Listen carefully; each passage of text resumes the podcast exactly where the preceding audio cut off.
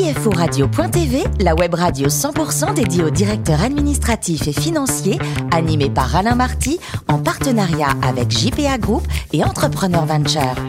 Bonjour à toutes et à tous, bienvenue à bord de CFO Radio.tv. Vous êtes plus de 11 000 DAF et dirigeants d'entreprise à nous écouter chaque semaine en podcast à mes côtés. Pour animer cette émission Jacques Potvin, le président de JP International, qui compte 185 bureaux dans le monde, Marwan Barry, directeur d'investissement au sein d'Entrepreneur Venture, et puis Richard Fremder, rédacteur en chef adjoint de CFO Radio.tv. Bonjour messieurs. Bonjour Alain. Alors Richard, on parle de mobilité de, personnes en situation de fragilité aujourd'hui. Hein. c'est très important la mobilité. Bon, la population vieillit, hein, on le sait, et surtout pour chercher du travail, c'est très important, mais je vais laisser le soin à notre invité de développer tout ça. Nous recevons donc aujourd'hui Anne Delhomme, DGA de WeMove. Bonjour Anne. Bonjour à tous. Alors, vous êtes euh, francilienne, vous avez un DESS de droit et gestion des associations. Pourquoi? Parce que suite à un stage dans une grande banque, bah, vous avez senti que c'était pas votre avenir. Vous regardez par la fenêtre et et voilà, et je me suis dit que en tant que présidente d'association, euh, j'allais pouvoir euh, peut-être euh, rassembler à la fois ma formation initiale en finance de marché et réunir mes compétences aussi en gestion d'association. Donc je, me suis dit à un moment, le personnel, le professionnel, on peut trouver un projet, une voie différente de ce que tu prévu dès le départ. Vous aviez déjà été présidente d'une association de maisons de jeunes. En fait, l'associatif, c'était depuis toujours, en fait.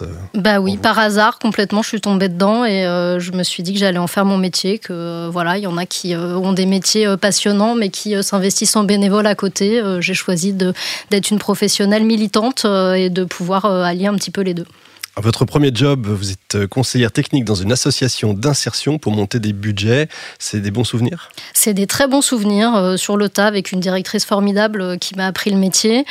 quand on est dans une asso, bah, il faut aller chercher des, chercher des subs. on passe notre temps à aller récolter des budgets à droite à gauche. Et quand on a une habileté avec les chiffres, on a des possibilités d'optimiser les choses.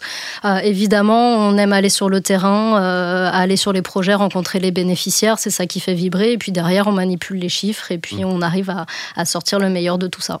Et enfin, en 2004, vous entrez chez WeMove. À l'époque, ça s'appelait Voiture Eco. Alors, c'est quoi WeMove? Alors, c'est quoi WeMove? WeMove, c'est une association déjà, 170 euh, salariés aujourd'hui.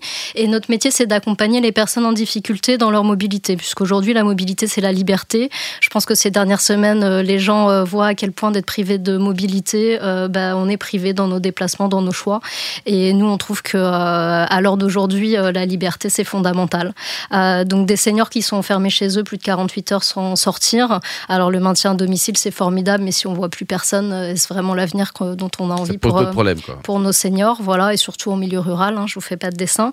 Et puis, bah, quand on cherche du travail, euh, si on n'est pas mobile, euh, qu'on cherche du travail dans sa rue, dans son quartier, bah, vous imaginez bien que la recherche d'emploi est limitée et les possibilités bien moindres quand on est habile avec les transports en commun, qu'on a son permis, une voiture qui roule. voilà. Donc pour nous, la mobilité, c'est la liberté, et donc on s'est on s'est mobilisé sur les territoires pour proposer des solutions à l'ensemble des bénéficiaires, notamment les demandeurs d'emploi qui ont des difficultés à se déplacer. Jacques Oui, d'abord, je partage quelque chose avec vous, parce que quand, il y a quelques années, je m'occupais beaucoup d'insertion. Et j'expliquais à l'époque que euh, c'était un métier merveilleux, puisque chaque fois qu'on réussissait une insertion, ça faisait 100% de succès. Et donc, c'était la seule entreprise dans laquelle on avait à chaque fois 100% mmh. de succès. Voilà. Alors ça, je trouve ça formidable. Mais alors, vos activités... Euh, lucratif ou non lucratif? Alors non lucratif, ça veut dire qu'on n'appartient à personne euh, et que personne n'a de, euh, de bénéfices euh, à la fin d'année. Alors l'association, on espère que la structure est excédentaire puisque sinon on va avoir des difficultés pour perdurer. Mais en tout cas, il n'y a pas d'intéressement personnel de personne, il n'y a pas d'actionnaire. Bien sûr. Non, mais rapporté aux critères fiscaux et juridiques, l'activité n'est pas considérée comme lucrative. Non, la gestion est désintéressée et euh, des tarifications faire. Des tarifications sociales. Euh, voilà, si on prend les critères de fiscalisation euh, d'une structure, on a un prix inférieur au prix public. On a un public qui n'est pas le grand public qui est en difficulté. On ne fait pas de publicité grand public. Voilà, la règle des 3 P fait qu'aujourd'hui on n'est pas fiscalisé. Et donc vous dites, je travaille pas en chiffre d'affaires, mais je travaille en budget. Oui. Alors les budgets, ils viennent d'où? Ah, les financements, vous voulez dire? Alors les financements, ils viennent principalement aujourd'hui euh, des pouvoirs publics, des collectivités territoriales jusqu'à l'Europe. Ce sont des subventions euh, pour lesquelles on rend des comptes euh, et pour lesquelles on a démontré qu'on avait un retour sur investissement de 1 euro investi par les collectivités territoriales, les pouvoirs publics, 6 euros économisés par la collectivité. Enfin, large. vous avez 25 plateformes. Oui. Alors, comment vous gérez ces plateformes? Comment vous les interconnectez? Alors, on a 25 établissements qui sont organisés sous la forme de 9 régions. Donc, on a des directeurs régionaux avec des équipes administratives sur le terrain. Et nous, au siège, on a euh, une équipe d'experts, un expert trésor, un expert euh, euh, des comptables, un expert budget qui viennent accompagner les équipes, faire la consolidation des différents budgets, des différents plans de trésorerie et qui, du coup, sortent les chiffres consolidés à l'échelle de la structure. Et le Bravo. budget annuel, il est de combien Vous devez me le 14 rappeler 14 14, 14 14 millions, d'euros euh, pour 2020. Ouais. Marwan Bravo déjà pour euh, la mission de WeMove que je trouve euh, très honorable. Moi, ce qui m'intéresserait de savoir, c'est euh, qu'aujourd'hui, vous avez une centaine de salariés, d'après ce que j'ai compris. 170 170, Eh ah oui. Euh, comment vous arrivez à les attirer, à les retenir et à les euh, garder motivés euh, Ouais, dans leur mission quand ils peuvent être euh, attirés par euh, des entreprises privées ou d'autres organismes cas Alors que c'est sûr que le salaire n'est pas notre argument euh, numéro un. Alors déjà, il faut savoir qu'on a un métier que personne connaît. Les gens chez nous sont conseillers en mobilité. Euh, donc effectivement, c'est déjà pas facile d'attirer des gens sur un métier euh, que personne connaît.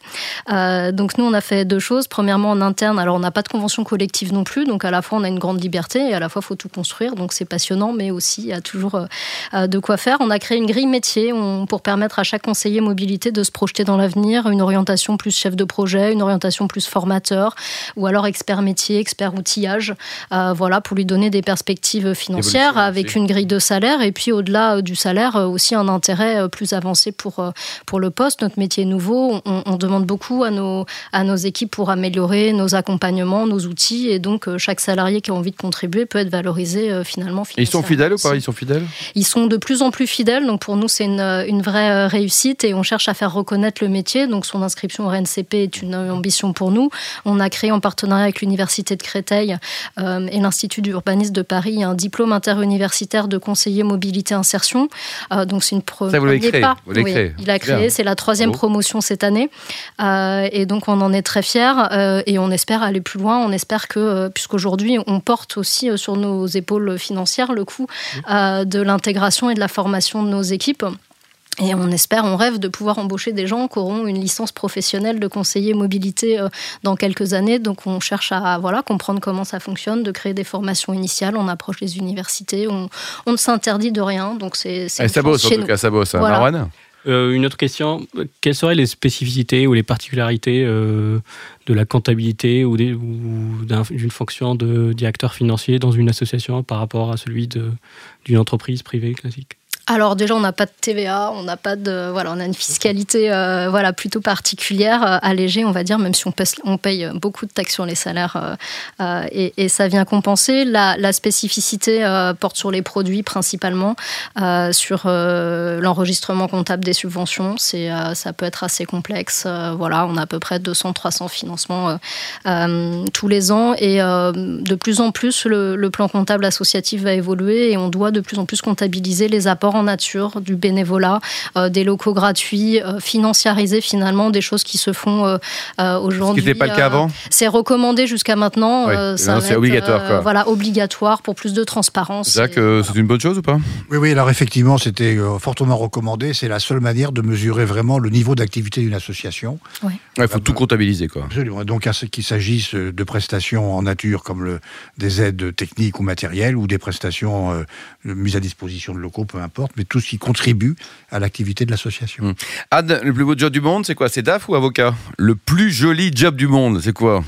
Ni l'un ni l'autre. Ah, comment ça Non, la, la direct- petite, vous vouliez être avocate, non? Oui, je voulais être avocate et je pense qu'aujourd'hui, euh, euh, mais je pense que d'être directrice générale adjointe, euh, la stratégie c'est intéressant. Ouais, voilà, bien DAF c'est une fonction, c'est intéressant, mais d'être connecté à l'activité. Après, chacun vit son poste de directeur administratif et financier comme il le souhaite, mais d'être attaché à la direction générale, d'avoir toutes les informations pour prendre des décisions, la stratégie, les mains dans le cambouis. voilà, moi j'adore euh, 360 degrés. Je pense que À fond, c'est quoi. ça le plus. Bon, cela dit, être DAF et évoluer vers une fonction de direction générale, c'est pas du tout une aberration, au contraire. Ah non, pas du tout. Et alors, côté voyage, on vous a aperçu du côté du Vietnam avec un grand, une banane, un grand sourire. Là. Vous êtes éclaté là-bas, non? Ah, le Vietnam, formidable. Alors, je suis allée au Vietnam pour le mariage de mon frère euh, et euh, il se trouve que j'étais enceinte euh, euh, de six mois et j'ai fait un voyage formidable puisque bah, je me suis retrouvée entourée de plein de monde que je connaissais pas, qui voulait me faire manger tout et n'importe quoi, qui voulait que je m'assoie partout, qui voulait que je me repose, qui voulait que je mange je- Vous avez été chouchouté là aussi. J'ai hein. été chouchoutée, ça fait tomber la barrière. euh, voilà, on est euh, une femme enceinte, on n'est plus une touriste euh, qui se promène. Donc c'est un peu aussi quand on voyage avec les enfants après, il y a un peu Ouais. cette barrière qui tombe. Et puis évidemment, le mariage de mon frère, les traditions, les rencontres, le fait Grand de moment, pouvoir quoi. parler. Et puis c'est magnifique. Voilà, on était à Hue, qui est la- l'ancienne capitale impériale du Vietnam. Et voilà, je vous invite à tous aller sur, dans cette ville qui est peut-être moins connue que d'autres. Euh, Marwan, prenez les notes. Marwan. Visiter JPR Vietnam Ah, JP Vietnam est présent là-bas Absolument. Ah bah, très bien. Alors euh, Anne, côté cuisine, il paraît que vous êtes la championne du monde du crumble. Jusque là ça va, mais à la tomate. Voilà, à la tomate. Et le Alors, crumble, euh, c'est sucré d'habitude, non? Alors, bah, faut aimer le sucré salé, c'est sûr, pour euh, apprécier le crumble à la tomate. Euh, ça s'accompagne d'une bonne côte de bœuf aussi euh, au mois de juin, euh, juillet. Voilà, ça va avec. Donc, le crumble à la tomate, vous voulez le secret Ah bien sûr. hein, vous prenez un crumble, vous prenez une tomate. Comment ça marche alors?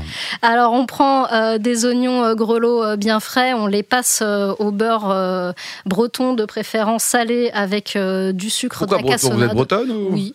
Ah bah voilà, fier de l'être, comme tous les bretons. Quoi. Exactement.